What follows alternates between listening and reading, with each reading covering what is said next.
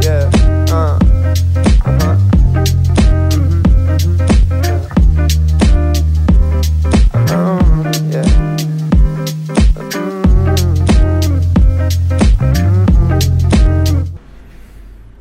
Espérate, güey. Vamos a, vamos a ayudarle a la productora, güey. Para... Yo soy la productora, güey. Bueno, la productora, editora.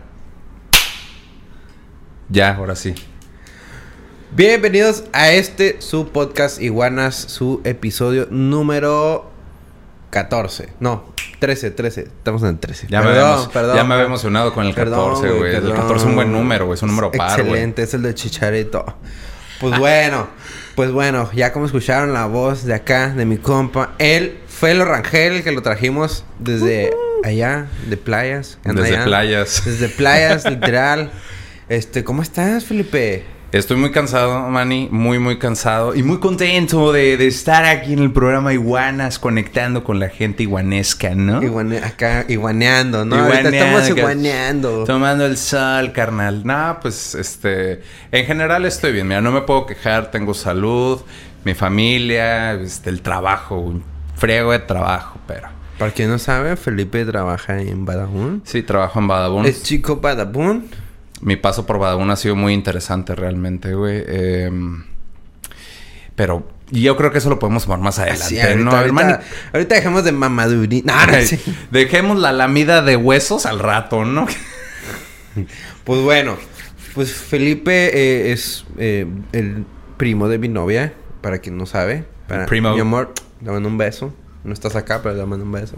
Este, gracias a él estoy haciendo esta cosa llamada podcast. Él, él me enseñó todo lo que sé de editar videos y editar videos y audio. Y gracias a ti, viejo, estoy haciendo esta madre. Muchas gracias. Lo, lo interesante es que menciona el hecho de editar videos y yo no sé editar videos, güey. Bueno, los videos, un poquito nada más de los cortes, los cambios Bueno, de ajá, cámara. o sea, sé abrir Premiere y sé hacer cortes, ¿no? Y con eso. ya con eso, editor en jefe me puedes llamar, ¿no? Perfecto, ya.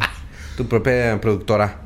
Pues bueno, Felipe, eh, yo quiero saber, quiero que me cuentes cómo es que nace tu personaje de El Felo Rangel. Porque él tiene su personaje del Felo Rangel. El Felo. El Felo Rangel, bueno, pues Es- mira. Este. El apodo. El apodo inició desde preparatoria. Yo tengo ahorita 25 años. Y este apodo me lo pusieron a los 18 años y fue un camarada, ¿no? O sea, era el que tengo que ser el chistosito del salón, ¿no? De sí o sí. Entonces, un día llegó y empezó poniéndole apodos a todos que ni al caso. Tú y de- el caca. acá. Ah, casi, casi. Y de repente llega conmigo y. Felo. Felo. Y ya. Pues esa es la historia del apodo, ¿no? Como que agradó al, al oído de, de los compañeros y se quedó. Felo. Posteriormente, este, yo adopto el apodo como tal porque dije, pues no es un apodo ofensivo, es de cierta forma un diminutivo de mi nombre, porque Feli sí se escucha, pues, No muy bien. no muy bien, muy fresón, ¿sabes? Feli. O Oye, Feli. ¿Qué pasó, Manu? O sea, Oye, ¿sabes? Feli, vámonos a Acapulco, ¿no? O sea, rey, claro. no, pero dije, Felo está bien, me gusta como suena, ¿no? Posteriormente, este, yo entro a trabajar a la radio. Fue, ha sido un proceso muy largo para mí el, poder pertenecer a una radiodifusora. Yo trabajé en La Mejor, que es una estación grupera para quien no la conoce. Y cuando llego ahí, para mí fue un choque muy interesante porque a mí no me gusta o no me gustaba o no disfrutaba el género regional mexicano, la grupera, la banda, el norteño, el cierreño. No lo disfrutaba. Entonces el hecho de yo poder entrar a una radiodifusora así después de... ¿Qué te gusta? Tres años, cuatro años de estar haciendo casting tras casting para muchas radiodifusoras de muchos géneros. Yo me hice la idea, dije, en el grupero nunca la voy a armar. Eso es definitivo. ¿no? Entonces cuando entro, eh, empiezo a batallar un poquito en adaptarme al formato grupero, ¿no? Para toda la gente que está viendo esto que dice, grupero, ¿qué es eso, güey? Asco. Pues el, el ser un locutor grupero no implica todo el rato estar, y sí, el calibre 50 y la banda MS, sí, fierro, fierro, pariente. Andan bien pericados vatos. Mm. Pareciera, pareciera, pero no, no, no es así. Entonces cuando yo entro, yo batallo mucho en adaptarme a este formato. Yo empezaba a hacer eso, empezaba a hablar muy rápido y yo siempre quería andar gritando y elevando mi voz. Hasta que un día el, el, el director artístico, que es como el gerente, por así llamarlo, de la estación, me llama y me dice, te voy a dejar una tarea. Necesito que vayas con todos los locutores de la mejor y les preguntes, ¿te gusta la banda? Y si te dicen que no, pregúntales qué género les gusta. Va. En la mejor en ese entonces había alrededor de unos 10 locutores, más o menos. Y a todos les pregunté, oye, ¿te gusta la banda? No, prefiero el rock. Órale, oye, ¿te gusta la banda? No, lo mío es el pop. Y así estuve, ¿no? Y nada más uno me dijo, me encanta, güey. Sí, mami. Sí, se nota, pariente. Se ve. A huevo. Y sí, sí, sí. Entonces, yo regreso con, con el director artístico y me dice, ¿qué descubriste? ¿No? Y ya le digo, pues realmente que, que a nadie le gusta la banda. Le digo, a nadie le gusta la banda. Le digo, nada más este güey. Me dice, mira, tú para trabajar en una estación grupera no necesitas gustarte la banda. O sea, tú puedes crear un personaje, una personalidad ante, ante tu micrófono. Y a ese personaje le puede encantar la banda y el grupero. Pero a Felipe no. Felipe me dice, ¿qué te gusta escuchar? Y yo le digo, todo menos banda y bachata. Me dice, bueno, a Felipe le gusta todo menos eso. Pero el que está en la cabina le encanta la banda. Ok, Entonces- entonces tu personaje. Recreé o, o renací como este apodo del Felo porque no todo mundo me conocía ya como el Felo porque se había quedado en la prepa ese apodo y en la universidad pues nada más el grupito de amigos sabían que el Felo pues era el Felipe, ¿no? Entonces yo dije, bueno, en la mejor voy a hacer otra vez el Felo, pero al Felo sí le gusta el grupero. Entonces así como estoy hablando contigo ahorita, pura madre, güey, hablaba así en, en la radio, ¿no? Ya, ya era como ponerte una tejana y unas botas y creerte que eres el personaje y... ¡Hey, qué onda mi gente bonita! Estamos aquí en la mejor 90.7 porque tú lo dices, somos la mejor. Así era estar hablando, muy dinámico, muy feliz, muy tacatá, tacatá. Y ya de ahí sigue el apodo del Felo. Ya ahorita en mi trabajo dos personas me dicen Felo. Pero ahí está, es un personaje que le encanta la banda y, y no es como que hoy tiene personalidad múltiple. No, Está man. fragmentado.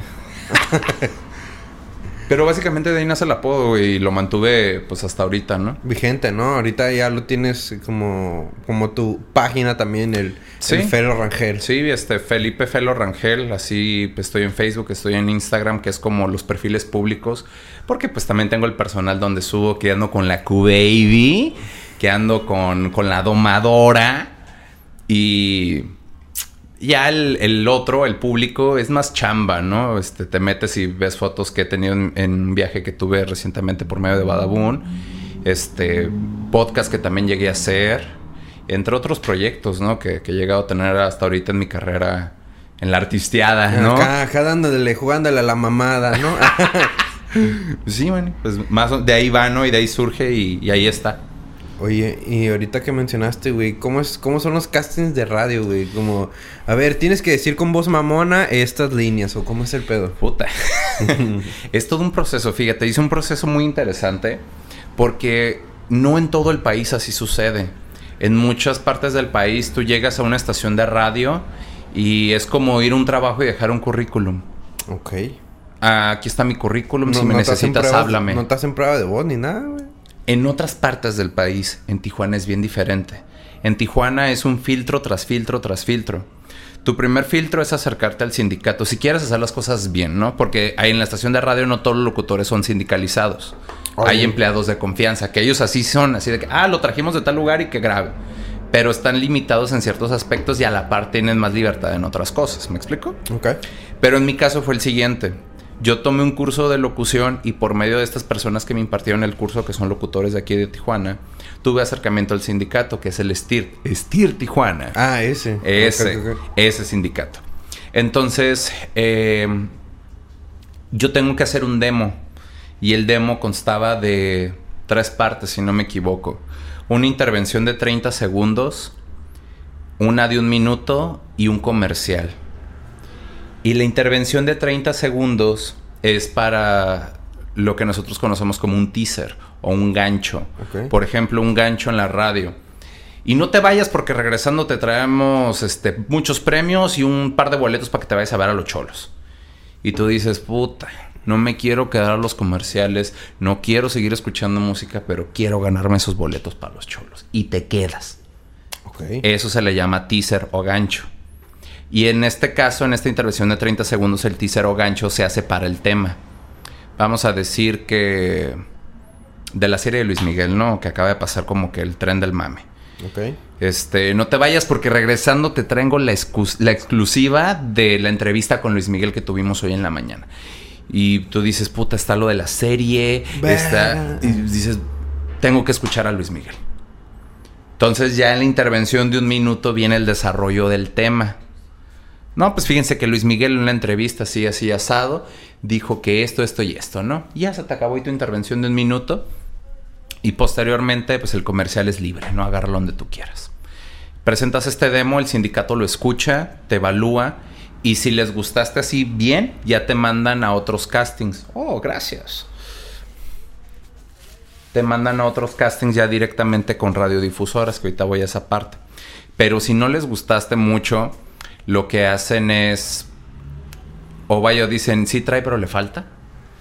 Te maten a como tipo cursos que el mismo sindicato te da. Entonces, una vez al mes, antes de pandemia, te llamaban y decían, vente de tal hora a tal hora con un montón de, de personas también. Y la dinámica era, este, hoy vamos a ver las transmisiones en la calle. ¿Cómo se hace una transmisión en la calle? Pues consta de esto, esto y esto. Y practicabas y practicabas hasta que el sindicato decía, Manuel está listo, Manuel puede grabar un casting. Ok. Entonces, ahora, llegando a este punto, vamos a decir una radiodifusora, a la mejor, vamos a decir la mejor, ¿no? Que ok. este ejemplo. Este, le llama al sindicato y le dice, oye, necesito un suplente, de preferencia que sea hombre o mujer, de tal edad a tal edad, más o menos. Ah, ok. Entonces el sindicato llama, vamos a decir, a 10 personas. Este, y vente Manuel, y vente Felipe, y vente Juanita, y Paquito, y taca, taca, taca, taca. Todos van a grabar sus tres intervenciones, o sus dos intervenciones a veces, la de 30 segundos y la de un minuto. Se graban, ¿no? Ya todos grabamos. Y de esos 10, el sindicato selecciona todavía otros. Y dice, bueno, de estos 10, ¿cuáles están buenos y cuáles no están tan buenos? No, pues vamos a decir que el de Manuel, el de Felipe y el de Julieta, ¿no? Vamos a decir Ok, así. Entonces de esos 10 nomás agarraron 3. A veces ninguno, a veces todos, a veces más, menos. Estación, aquí están tus castings. Entonces ya el director artístico de la estación a cargo los escucha. Sindicato, mándame a Manuel, mándame a Julieta. A Felipe no, no lo quiero. Felipe es un pendejo. No, Entonces, tú ya tienes que ir a la estación de radio y hacer el casting nuevamente, pero en la estación de radio. ok. Y ya ahí es compites por un lugar contra Julieta. O contra el que sea, ¿no? Te Unos, has- pique- unos piques de hablar, ¿no? Acá. Y el casting en la estación no. de radio es muy diferente. Ok. Tú, tú puedes ir preparado con tus intervenciones, pero si el que te está haciendo el casting te dice, no, no quiero eso, hazme esto, tienes que hacerlo, güey. Uy, shit. Y muchas veces yo llegué preparado con un tema y que lo mastiqué bien y todo, y de repente era de, no, léete esta nota. Madre. Verga, güey, no. Entonces te Ay. cambian la pichada y es un pedo, ¿no? Y después de eso, pues ahora sí ya viene la selección por parte de, de- del director y ya te quedas en la estación, ¿no? Suena fácil, pero no es tan fácil, güey. O sea, yo hice pelada como para 10 o 12 radiodifusoras, hice casting. Aquí en Tijuana como Aquí en 10. Tijuana, güey. No mames, yo nomás conozco la Exa, More FM y Pulsar, güey. Tres. Para esas tres hice casting. Hice para todas las de MBS. Cuando fue Diego, Globo, Radio Latina, Pulsar, EXA, los 40 principales, La Mejor, La Invasora Tijuana, La Invasora San Diego, Pulsar, no sé si ya la dije, pero si no la vuelvo a decir. More FM Ok. y una estación en AM que no recuerdo. AM, ok, ok. Y de todas esas, solamente quedé en la mejor. Pero fue un proceso como de 3, 4 años, güey, estar picando piedra, güey. Ajá. O sea, fue así de que, no, pues es que sí les gustaste, pero como que te falta. Y como que te falta. Y te metían a los cursos. Me metían a los cursos de repente. Pero sí es un proceso interesante. Ya después de la mejor, yo duré en la mejor un año y medio de forma intermitente como suplente, como segundo suplente. Me tocaba cubrir horarios en la madrugada o en la unidad móvil o ahí le jugaba a la mamá, ¿no? Como dicen.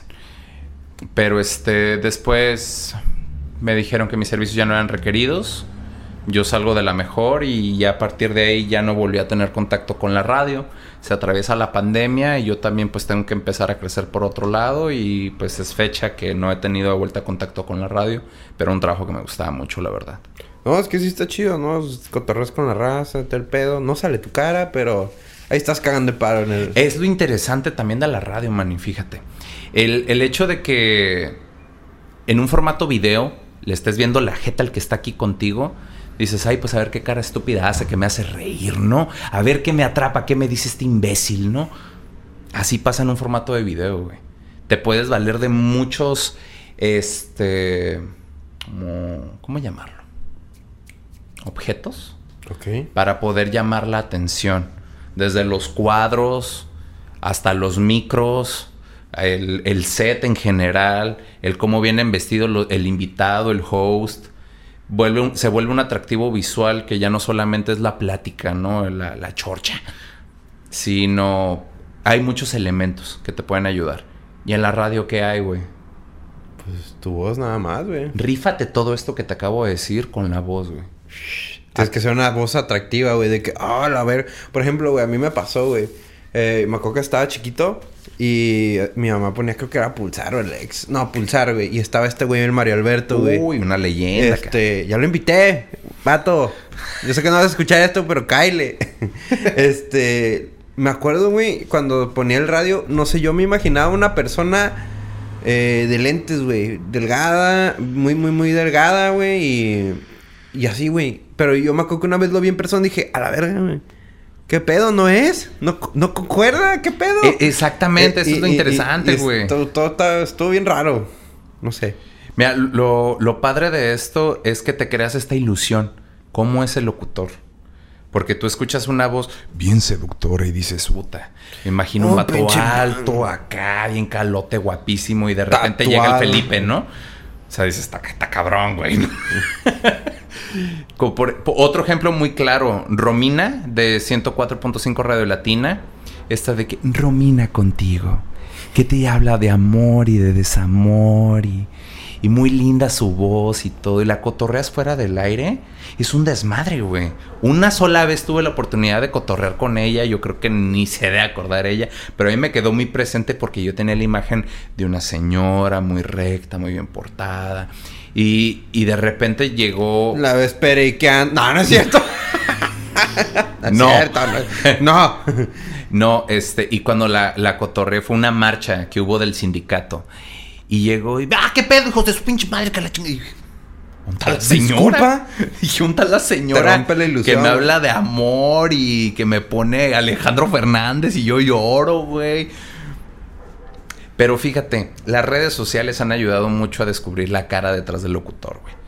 Porque pues ya es una nueva forma de interactuar para el locutor, el hecho de estar haciendo lives, estar haciendo transmisiones en vivo y... Y ya al verle una cara dices, oh, ya me medio me concuerda, ¿no? Y también jalas otro tipo de público, güey. Ay, que está bien guapo, ay, estás bien feo, ay, te parece a mi papá. Y ya no solamente es, ah, la voz, el misterio, ¿no? Ya es otra interacción. Pero está bien, está bien cañón, güey. O sea, y era parte de lo que me gustaba de la radio, el, el esforzarte un poco más para hacerte escuchar. Ok. Para que de cierta forma te vieran. Pues está, está cabrón, ¿no? O sea, le creas la ilusión y está, está chido.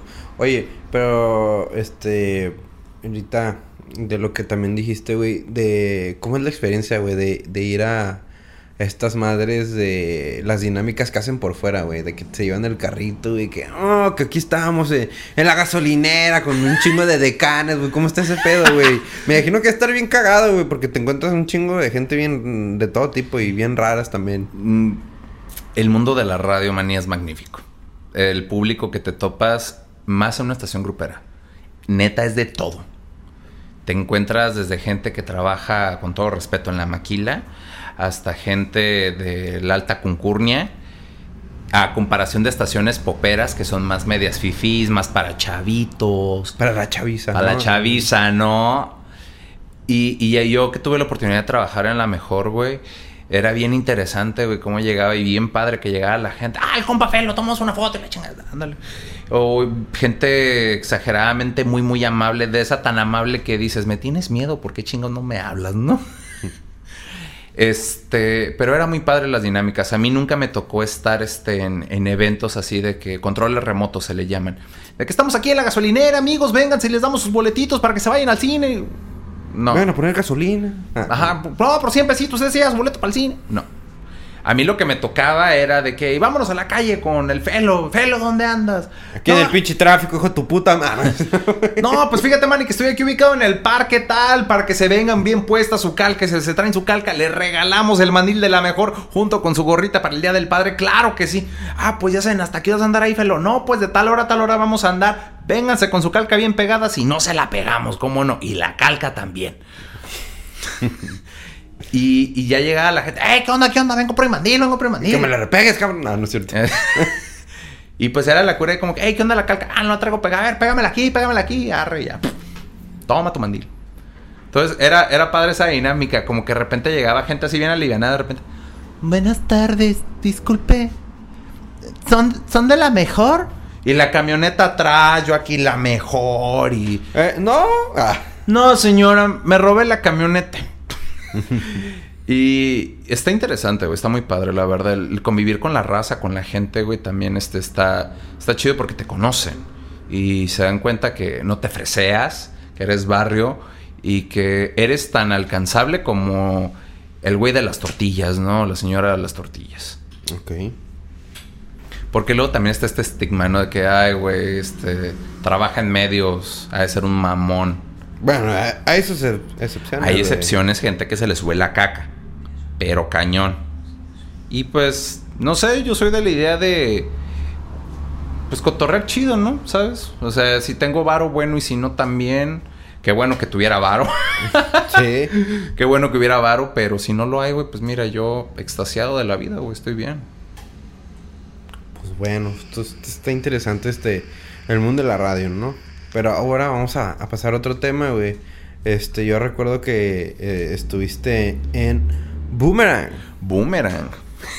Un ¿Que ¿Todavía sigue o, o no? No, fue un proyecto muy ambicioso.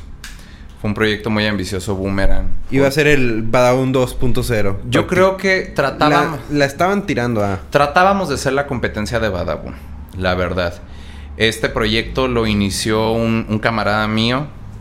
Este, y yo iba a ser, o yo fui más bien, La, la voz oficial. la voz oficial de Boomerang, ¿no? Y, y el contenido era muy similar a Badabun, este, no en sus inicios como tal, pero sí como en una parte de la vida de Badabun, haciendo estos videos que les llamamos tops. Son las cinco cosas que no sabías de un micrófono, este, las siete maravillas del mundo. Yo, yo hacía esos, ¿no? Y empezó con eso el proyecto y de repente empezamos a agregar a esto, ahora lo que se le conoce como talentos. Ya no son youtubers, ya no son influencers, no existe el término facebookers. No sé, Mm. ni, ni creadores de contenido. Bueno, no, creador de contenido sería como... Es que tú eres un creador de contenido ahorita, güey. Ok. Estás creando contenido, güey. Ellos, producción, son creadores de contenido. Yo soy creador de contenido. O sea, realmente en este punto, cualquier persona que suba algo. Ahora. cualquier persona que suba algo a redes sociales se convierte en creador de contenido. Pero el término que se les acuñó ahora fue talentos. Porque tienen un talento, no cualquiera se puede parar ante una cámara y hacer y decir cosas. Como ¿no? vergas, ¿no? Ah, no es cierto, no es cierto. Hay gente que la cámara se lo come, que tú platicas con él y es la persona más segura del mundo, pero de repente le pones una cámara enfrente y lo truenas, vato, lo truenas, güey. Verga. Y pues estos chavos pues tienen la facilidad de hacerlo, ¿no? O sea, se les da, vamos a decirlo así. Ok. Entonces, yo en este momento, bueno, en ese entonces en Boomerang, primero era solamente la voz. Estas son las cinco cosas que no sabías de un podcast. Ese güey era yo. No mames, eras tú. Ah, Sí, soy yo, güey. go- go- la ven. Entonces, eh, ya cuando se integran los talentos y empezamos a tener un poquito más proyectos, yo creo y considero que intentamos dar pasos muy agigantados en el proyecto. Fue muy ambicioso, la verdad. Como el brincar de poco a mucho en nada, porque el proyecto duró menos de seis meses realmente. Ok. Y con el paso de, de los meses se integró con nosotros una chica youtuber que pues tiene su auge, tiene sus personas. Tiene es- su público, ¿no? Tiene su público y es buena para el drama. O sea, es muy buena. O sea, Y, y gracias a este proyecto me di cuenta que no todo lo que vemos en, ante un, en un video es real.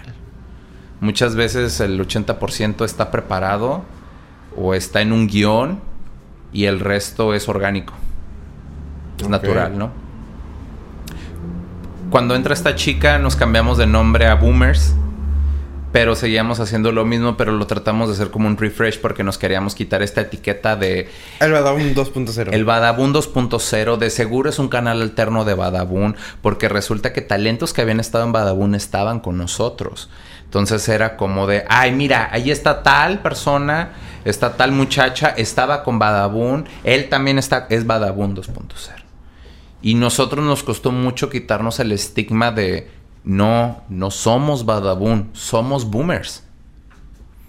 Entonces, eh, pues realmente el proyecto no fue fructífero en cuestión económica para los dueños y decidieron pues, abortar la misión. No, Sí, ¿verdad que pues no? ahí murió. Pero fue un proyecto muy lindo donde me envolví un poco más en las redes sociales. Yo ahí era redactor, era asistente de producción, era talento, era community manager, era, era todo, güey, a veces hasta chofer. A la madre. Y pues aparte el güey del sonido, ¿no? Es- eh, yo era ese güey.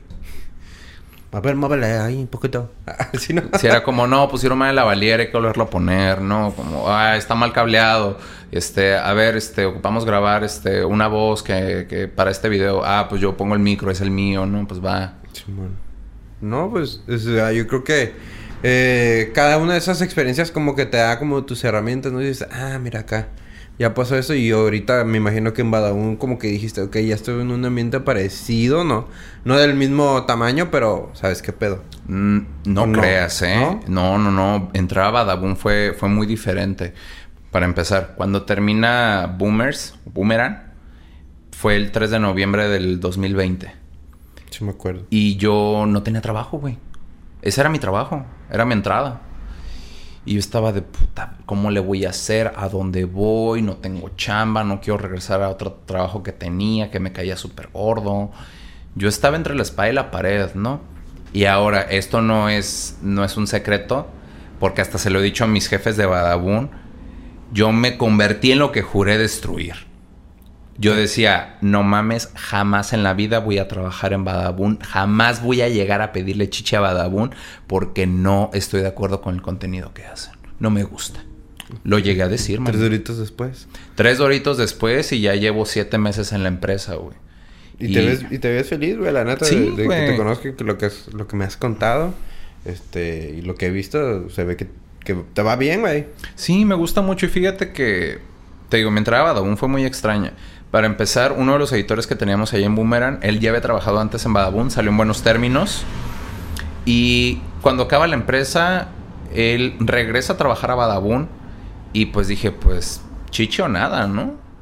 Oye, hazme el paro, güey, háblales de mí, la chingada. Sí, güey, yo les hablo de ti, no te preocupes. Era un jueves, güey. De repente me dice, guacha, yo mañana voy a ir a mi entrevista y les puedo hablar de ti. Va, güey, gracias. Llega este viernes y viernes 6 de noviembre. Va, me habla al mediodía y me dice, mañana tienes entrevista al mediodía, güey. Vas a preguntar por fulanito de tal. Ya de aquí en adelante no puedo hacer más por ti. Yo, puta, ¿qué les dijiste de mí? Que sabes todo menos editar. Y yo, y diseño gráfico. Soy una papa, ¿no? Para esas dos cosas. Va, entonces al siguiente día, el sábado, fue un sábado 7 de noviembre, voy. Mi entrevista duró una hora. Y al final me preguntaron cómo sabes redactar. Y fue como, pues, sé escribir. Pero no me gusta y nunca lo he hecho de forma profesional, nunca me han pagado por ello. Y para la escuela jamás escribí. O sea, fue como trabajos escolares y ya. Para no hacerte el cuento tan largo, me hicieron una prueba de un guion. A ver, aviéntate este, pero esto ya fue el lunes. Me habían dicho, ya estás contratado, empiezas el lunes. Órale, pues me dio mi horario, cuánto me iban a pagar y todo, pues vas.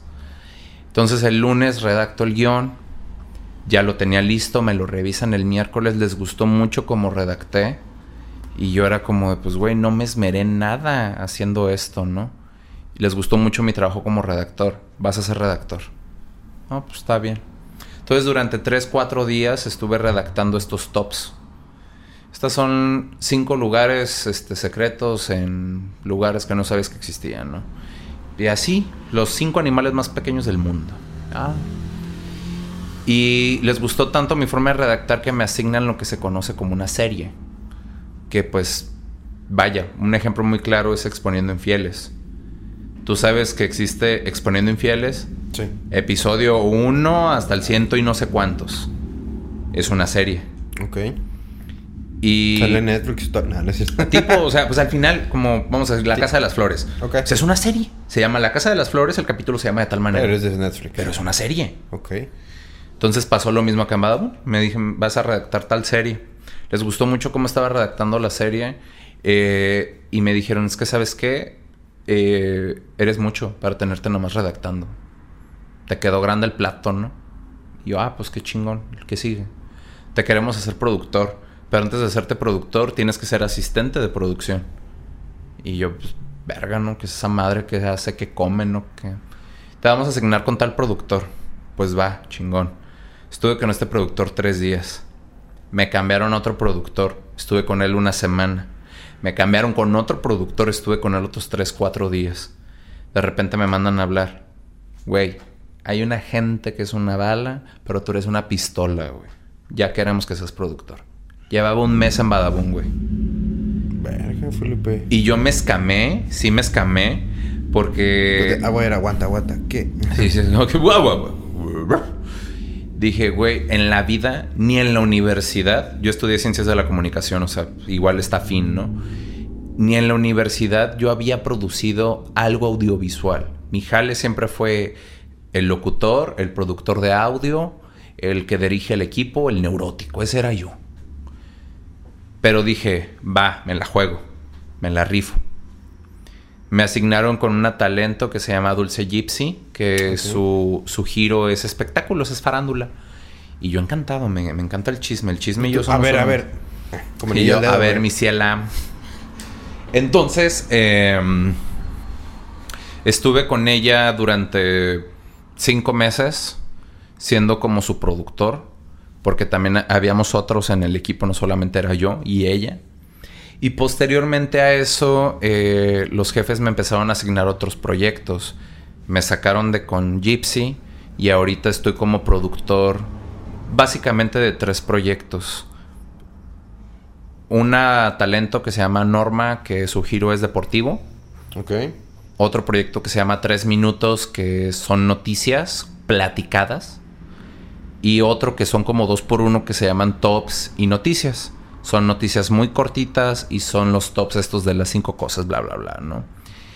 Y así ya llevo un mes, creo. Y ha sido un mes, pues de mucha chinga, no te voy a decir que no. Pero, ¿sabes? Disfruto tanto mi trabajo, Manny.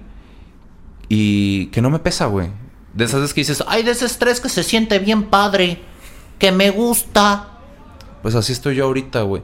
Yo, yo lo llegué a decir muchas veces. Fíjate que este estrés me gusta. Pero realmente no lo descubrí bien hasta que entré a Badabun. Ok. Hay gente muy chingona, la chamba está muy buena, güey. Te diviertes, te paseas, viajas, güey. Y dices, no mames que por esto me están pagando. Sí, por esto te están pagando, por divertirte. Hay gente que no la pasa tan chido porque no es su área laboral. Pero en mi caso, verga, güey. Yo, yo llegué a. Disney, güey. ¿Sabes? Pues sí, hasta. Pues te tocó conocer a Poncho de Nigris, a Niurka. A Mamá New, güey. Mamá Niurka. Mamá New güey, es todo un personajazo, ¿eh? Pero sí, me tocó ir a un viaje de un mes. Me fui dos semanas a Ciudad de México. Ahí conocí a, a, Mam- a- a Mamá New, obviamente. A Niurka, a Poncho, a los guapayazos. Ah, qué bonito. Güey. qué bonito, güey. Conocí. acá. Güey, qué bonito me llega a la rodilla. Yo mido un 85, dense vuelo, ¿no? Un amor de persona, güey. También en México conocí a Flor Amargo. No mames. Sí, güey. Eh, sí, oye, ¿eso es puro personaje o sí está.? No es. Tiene una vibra muy extraña, Flor Amargo, fíjate. Ahí sí que perdón, pero pareciera que todo el tiempo estuviera drogada, pero no, ella es así. Anda en coca. No, no, No, güey, no. no, ella es así, tiene una personalidad muy alegre, güey, muy, muy explosiva, muy emocional, muy, muy de artista, ¿sabes? Como que tiene todo el perfil de artista. Y fue padre convivir con ella. Qué chingón. Este, en Acapulco me fui todavía una semana después de México, nos fuimos a Acapulco, Ah. conocí al Costeñito, conocí a Changoleón, para quien no sepa quién No es Changoleón. ¿En, en Acapulco. en Acapulco, güey. A la madre. Changoleón era un personaje de un programa de los 2000 llamado Incógnito que se con Facundo. Este, era un homeless, güey. Era una persona en situación de calle, ¿no? Y, y pues ya es un señor, ¿sabes? Es un señor. Y pues nos tocó entrevistarlo. Fue un pedo porque realmente el señor vive en la calle, güey. ¿Todavía? Todavía, A o la sea. madre. Facundo en su momento lo trató de alivianar. Pero el güey fue como, no, yo soy feliz en la calle. Se fue caminando desde Ciudad de México hasta Chiapas, a la selva Lacandona. Y de ahí se fue caminando hasta Acapulco y ahí se quedó. A la verga. Y uno dice, ay, pues en el mapa se mira bien chiquito. En carro son cuatro horas y media de Ciudad de México a Acapulco a 140 kilómetros por hora, güey. Mames. Cuatro horas, güey. Cuatro horas y media, ponle, güey. Imagínate este señor todo lo que caminó, güey. Impresionante. Y es un señor de que tardamos cuatro días en encontrarlo. No mames. Obviamente no era como que todo el día buscándolo, ¿no? Íbamos a otras grabaciones, hacíamos otras cosas, pero en ratitos libres vamos a buscar a Changoleón. De que no, en este basurero aquí a veces se para. No, o- y está de que gente nos decía, hey, no te le acerques mucho porque es bien agresivo. Había gente que nos decía, no, es bien a toda madre. Había gente que nos decía, no, si te le quieres acercar, cómprale un pomo, cómprale un tonalla. No le digas changoleón porque se enoja. No, no se agüita si le dices changoleón. Lo puedes encontrar en la playa, lo puedes encontrar en tal restaurante, lo puedes encontrar aquí. Fue como, puta, güey. Había tantas versiones de dónde encontrar a changoleón que nos, se nos era imposible o titánica la tarea de encontrarlo. Hasta que hubo como cinco personas, dos de ellas borrachas, que nos dijeron, en tal McDonald's, ahí lo encuentran. y- ahí Y duerme. dicho y hecho. Llegamos al McDonald's y estaba el guardia y estaba una señora y les preguntamos como, llevamos tres días buscándolo, ¿qué pedo? y ya nos dijeron como, no, sí, regularmente aquí está. Este, déjanos su número y en cuanto venga las llamamos. Puta, qué chulada. Nos fuimos a pasear cinco minutos, yo creo, íbamos a una plaza a comprar algo de tomar. Y de repente, en cuanto llegamos, nos bajamos del carro. Oigan, ya llegó. No, pues regrésate, güey. Y pues ya llegamos con Changoleón, lo invitamos a comer, lo entrevistamos, le compramos unos Un zapatos. pomo. Mm. No, pomo no. Bien interesante, güey. Nosotros pensábamos que Changoleón seguía acá pisteando machín. Y no. Ya está rehabilitado. Le ofrecimos. Dentro de la comida fue como. ¿No quieres una cervecita, un trago? No, no, no, no. A mí tráeme agua. Agua de sabor, de limón, un refresco, una soda, un chesco, algo. No, agua natural está bien. Órale. Y sí, o sea, a pesar de que es un viejito, está muy lúcido. O sea, puedes platicar con él perfectamente. No es un viejito que te empieza a hablar de. de esos que tienen demencia senil, pues no, para, Sí, para no dar tanta vuelta. Y de ahí regresamos a Ciudad de México. Y de Ciudad de México, pues vuélate a Monterrey. Y en Monterrey, para los caballeros, conocí a Luna Bella. Chingate eso. ¡Ah! Chingate esta. Conocí a Luna Bella, puta, otro personajazo, ¿no? Este, conocí a Edgar, el de la caída de Edgar. ¿Qué es de ese güey? Eh, el güey tiene su propio negocio de venta de frutas y verduras. A la madre. Se desapareció de, de medios porque sentía que no era lo suyo. Y su familia se dedicaba a esto, al, al abastecer verduras a restaurantes y frutas, ¿no? Y el güey inició este negocio con su hermano, tiene su propio negocio. Y pues ahí le va, le va muy bien. Este, lo vi muy bien al vato. Chingón. También este, allá en Monterrey conocí a Franco Escamilla, no es cierto. y en Monterrey, ¿a quién más topé? Que no el chef Herrera te tocó verlo. Al Chef Herrera, ¿eh? Ese, ese güey sí. Todo un personaje. vi el- vi el podcast que hizo con Alex Fernández, güey. El vato se ve que tiene buena plática. No me lo he quemado, güey. Pero Qué fíjate, chido. lo primero que me dijo el chef Herrera llegando, porque fuimos a entrevistar a otro chef que se llama Beto, que es compadre del chef Herrera, que es vecino también de él. Y lo fuimos a entrevistar a su casa, nos preparó cabrito, muy lindo. El, el mito de que la gente de, de Monterrey es coda es puro pedo, ¿eh? Neta, lugar donde íbamos nos ofrecían cabrito, carne asadas, eso sí es hincho. Y el cabrito, la, la chulada, ¿no? Pero la cura es de que llegamos con el chef Beto. Estábamos ahí echando la chorcha, que la chevecita y el cotorreo y de repente llega el chef Herrera a cagar palo de un tuit que hizo acerca de la comida vegana. Es que es una mamada, todo este pedo, güey, pinche comida vegana y bla, bla, bla, bla, bla. Y nosotros nomás... Oh, sí, sí, sí. Tiene razón, chef. Y de repente así de estar, no, quién sabe qué. ¿Me sigues en Twitter? Sí. Y le- no le dije, no, la neta no. Pues no me sigas. Haces bien, cabrón. y yo, pues, ¿qué pedo con este güey? Le dije, no, mire, le voy a decir la neta. Le digo, yo conozco su existencia o sé de usted porque mi novia es súper fanática de Masterchef. Y he llegado a ver con ella el programa y pues me gusta como el cómo se maneja. ¿Cómo me manejo qué, güey? Pero pues no sé, le digo, como su actitud media pesadita, media mamona, como que me resulta muy agradable, ¿no? Y me dice, pues así soy yo, güey. Yo, no, pues está bien. Total, pasó el rato. Y mi novia me pidió de favor, oye, por favor, pídele un autógrafo al chef Herrera para mí. no creo que sea posible. Y yo, deja ver qué puedo hacer, ¿no? Antes incluso de ir a la grabación. Luego, entonces deja ver qué puedo hacer y esto fue incluso antes de la grabación, ¿no? Entonces fui a un Walmart y compré un mandil negro y dije voy a comprar un Sharpie.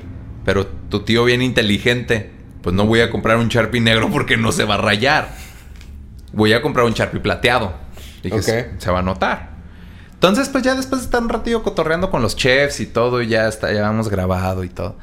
Me acerqué con el chef Herrera. Le dije, chef Herrera, le dije, bueno, yo ya le hablé de mi novia. Le digo, la verdad, ella es bien fanática de usted. Me pidió si me puede autografiar algo para ella. Traigo ahí un mandil. ¿Qué onda? ¿Me hace el paro? Lo primero que me dijo, güey. Ya todo está la verga. Siempre me piden chingaderas así y nunca me enseñan que la mamá, que la abuelita, que la tía, que la prima, que la novia. Pues a ver, mínimo, enséñame una foto, cabrón. Dije, pues va. Entonces agarré mi celular, abrí Instagram de mi novia, se la enseñé. Y como tío, güey, así a distancia viendo el teléfono. Ah, ¿está guapa? Está guapa. A ver, pues, ¿qué, qué, qué, qué chingados quieres? Ya le traje el mandil, le doy el plumón. Y agarra, agarra el mandil. Y agarra el plumón.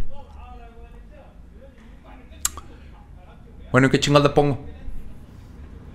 Le digo, ah, pues póngale pues para Sofía del chef Herrera, ¿no? Ah, ok. ¿Cómo chingos quieres que grabe, que, que raye esta madre si me hace un plumón negro, güey? Y en negro. Y le digo, es plateado el plumón. Ah, chingato y ciego. Ya no, para Sofía del chef Herrera, tal fecha. Ahí está, cabrón. Dile que le mando un beso.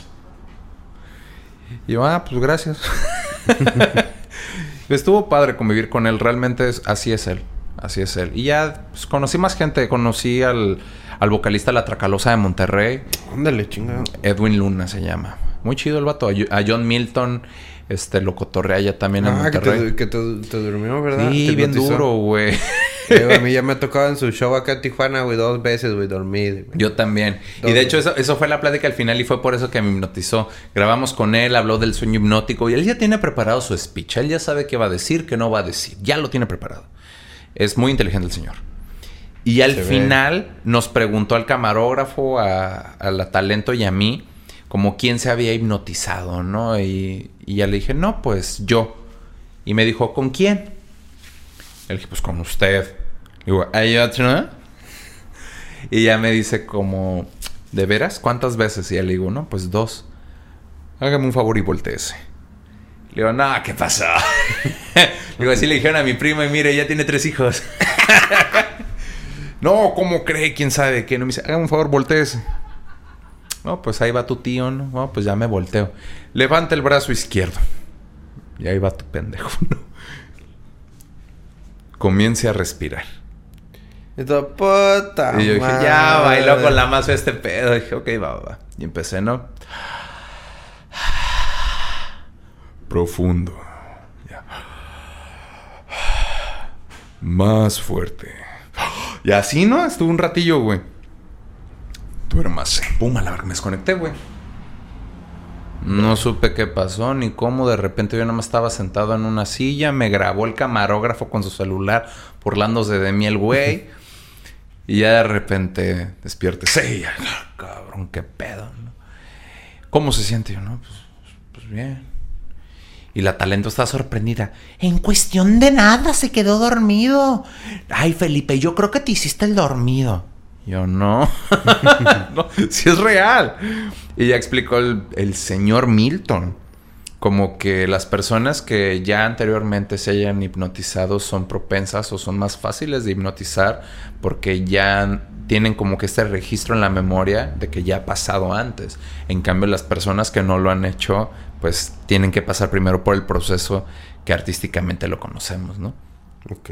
Pero estuvo padre, güey. Y luego de ahí, pues ya de retacho a Tijuana, ¿no? Ay, perro, te, te fue muy bien. Este, qué, chi- qué chingón y me alegro mucho por ti. Ah, Oye, Oigo, este, y también, pues ya cambiándote un poquito de tema, güey. Este, recuerdo que fuiste eh, la voz y un poquito la cara del... ¿Cómo? Hotel... paranormal. Paranormal Hotel. ¿Qué pedo, güey? ¿Cómo, ¿Cómo es la experiencia, güey, de que Halloween tú eres... Soy la voz de un, Su- de un magno evento. Ajá. Este evento lo hizo el mismo que hizo Boomerang, güey. No mames. Sí. ¿Él siempre lo ha tenido?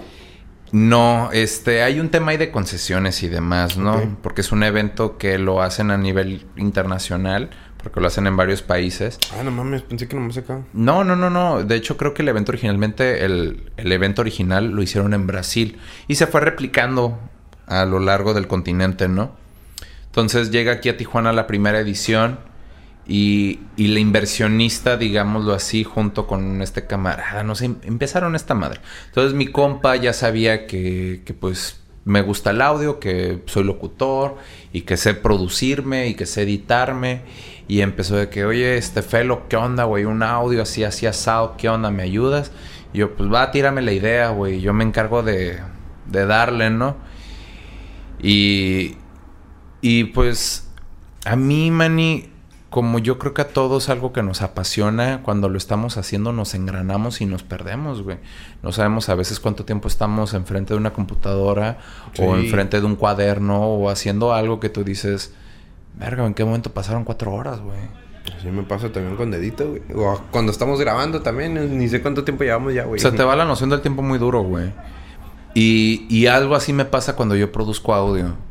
Me dan la idea y ya que la tengo y me grabo y que ya que tengo mi audio listo para editar, me voy como gorda en tobogán, cabrón. Como hilo de media. Y fue un audio que me tardé editándolo, que duró un minuto y medio, creo si no mal recuerdo, dos minutos. Me tardé como seis horas editándolo Verga, güey. de que le metí efectos y música y la voz y y, de- y y la voz fue algo que me gustó mucho porque yo traté de hacer la voz más grave que pude. Fue como Paranormal Hotel, están listos. Y todavía eso en edición hay algo que se llama pitch, que el pitch es para poder agudizar o hacer más grave tu voz. ok. Entonces ahora imagínate estar hablando así. Y todavía más grave, güey. Entonces ya era como lo escuchabas y me escuchabas hablar y decías, esta no es Ay, este qué güey. miedo. Ay, ay, qué miedo. Ay, asústame, panteón. y, y de repente, pues como me dieron boletos de cortesía, pues dije, pues de aquí soy, ¿no? Y los empecé a mover en mi página. Hice un video de Paranormal Hotel como la experiencia en Paranormal Hotel. Pegó chido. Y creció un poquito mi página. Yo tenía como 100 seguidores, güey, yo creo, güey. Y subió a 1500 en dos semanas.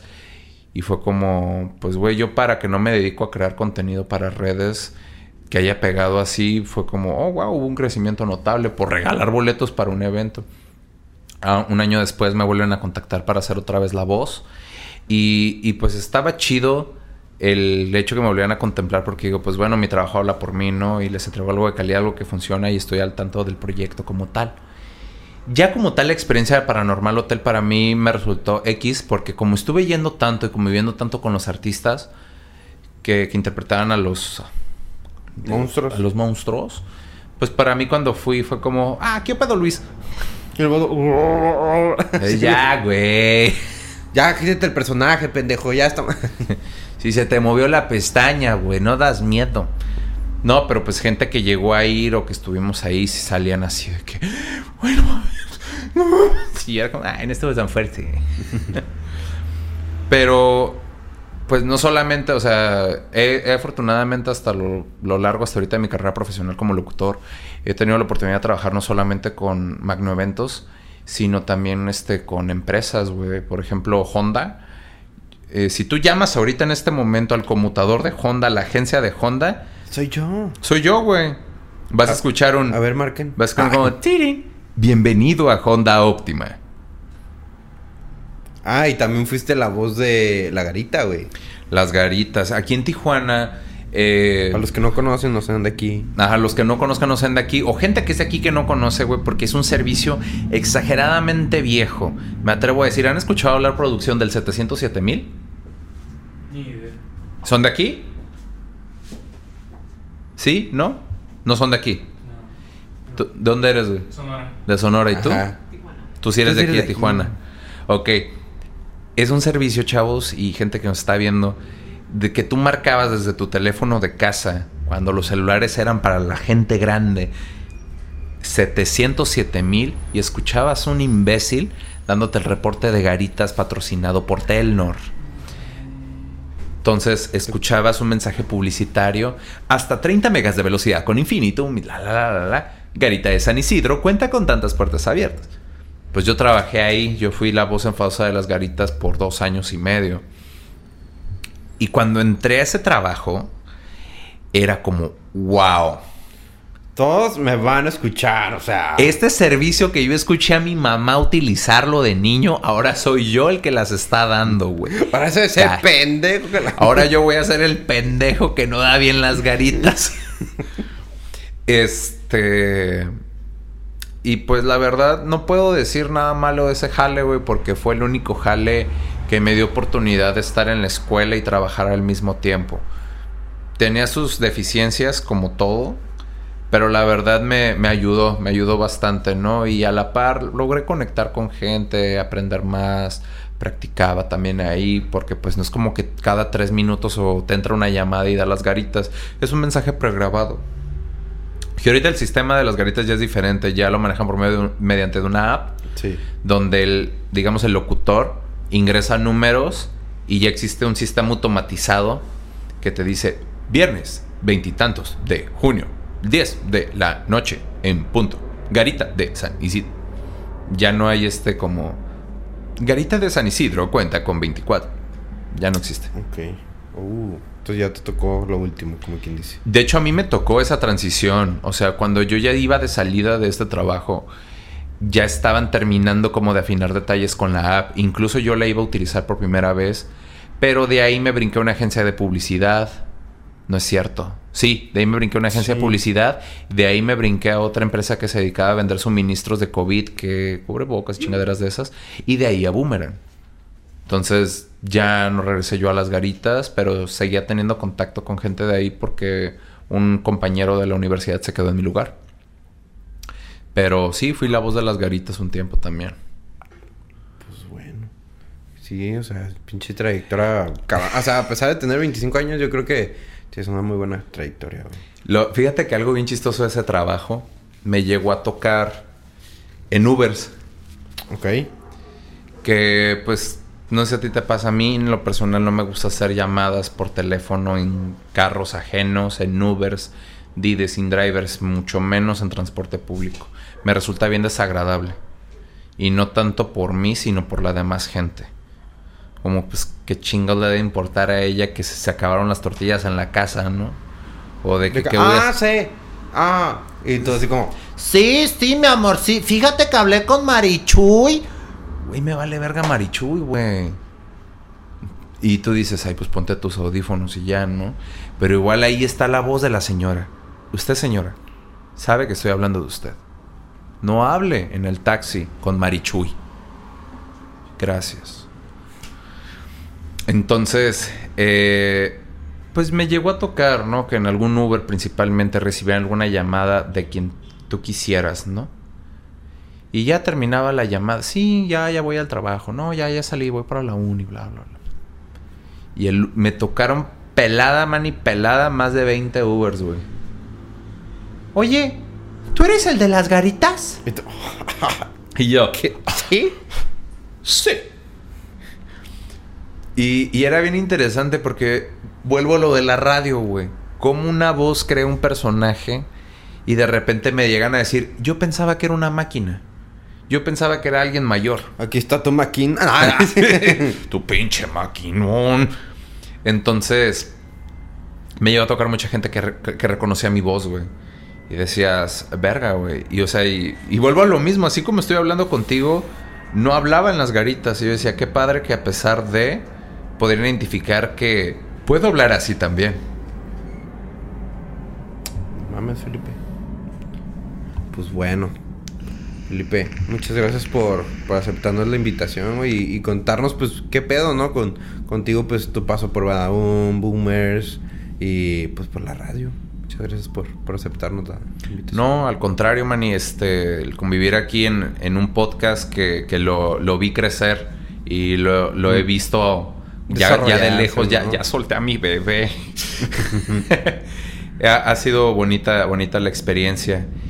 Este. Ya pasó la moto. Ya pasó la moto. Un mensaje que, que me gustaría dejarles a, a tu audiencia, a tus A los iguanes. a los iguanes. No sé cuál sea tu público realmente. Me imagino que son chicos de nuestra edad. Yo creo. que Pero muy probablemente exista algún universitario ahí todavía, ¿no? Y les quiero decir que no todo en la vida es un 10 en su boleta, un 100. Lo chingón está afuera, es la experiencia de trabajar, de conocer, de darte un putazo, de levantarte, porque si por pendejo me caí, por chingón me levanto, ¿no?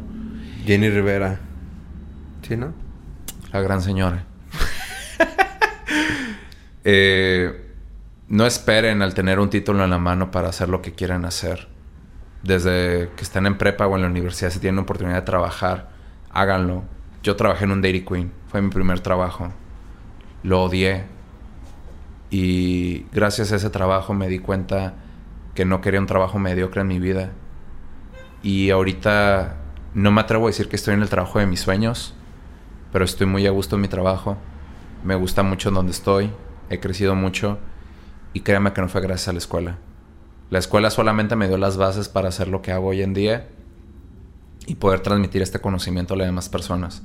No se casen con la idea de un título. No es necesario un título para ser alguien. Si no me creen, ahí están los ricos del mundo, ¿no? Pregúntale al Esteban Trabajos. al Steve Jobs, ¿no? O sea, ah, ah. ese güey no fue a la universidad, güey. Se quedó, se quedó truncado y por, por un tiempo fue la persona más rica del mundo. Jeff Bezos tampoco tiene un título. Y el Jeff Bezos, para quien no sepa, es el dueño de Amazon. Steve, este güey, Steve Oime, el Mark Zuckerberg también terminó la universidad trunca y ahorita es uno de los güeyes más ricos del mundo, ¿no? Es verga. es papa Facebook. Entonces hay gente muy chingona en este mundo que no necesita un título. No les digo que no estudien, estudien un chingo, güey, prepárense. Porque al final eso también les va a ayudar a cobrar más, ¿no? Sí, al chile. Pero es bonito crecer. Es bonito agarrar experiencia. Sálganse de su burbujita, de su zona de confort. Y rompan la papi. Vamos a darle duro. Pues, muchas gracias por tus palabras, Felo, la neta. Pues significan No. porque pues tú me enseñaste este pedo, ¿no? Este mundo, tú me, tú me introdujiste. No, y, y me da mucho gusto, man, y más allá de, de verte iniciar este proyecto, un proyecto ambicioso como lo has querido manejar y que te he tratado de orientar, este, me da gusto, güey, que, que seas un joven emprendedor, que seas un joven que, que le gusta entrar a los putazos, güey, ¿sabes? Que no te rajas, güey, que eres bien compa, güey, y, y que vaya ya como punto de aparte, güey. Gracias por hacer feliz a mi prima, güey. Vamos a dar un beso. Ah. Este. Eres un buen perro, güey, ¿sabes? Thank you, viejo. Muchas gracias. Se aprecia. Un saludo de un respeto para el Felipe. Pues bueno, Raza, eh, pues finalizamos el podcast con estas bellísimas palabras del Felo Rangel. Y pues suscríbanse, no pasa nada. Ahí denle Sí. like, suscribir, compartir. Y aparte tus redes, Felipe, para que la gente vaya y te siga. Pues bien, bien papita. Felo Rangel 06. Felo como lo escuchan. Rangel con G. 06. Así me encuentran en Instagram, en Facebook, en todos pinches lados. Felo Rangel 06. Perfecto. Y ya se saben las pinches redes de iguanas. Iguanas-podcast. No se lo tengo que decir. Ah, es Sí. cierto. No olviden Este, compartir este video con todos sus amigos amantes del podcast y nos vemos en un próximo video. Hasta la próxima. Bye. Y corte.